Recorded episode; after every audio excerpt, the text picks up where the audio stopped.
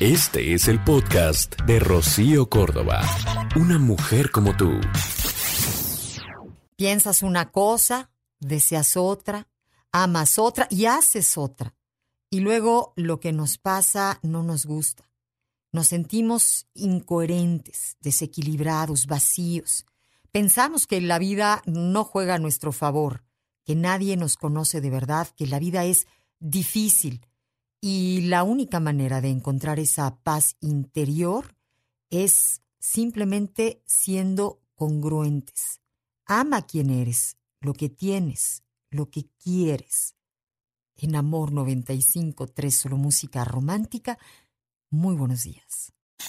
El podcast de Rocío Córdoba, una mujer como tú, en iHeartRadio. iHeartRadio.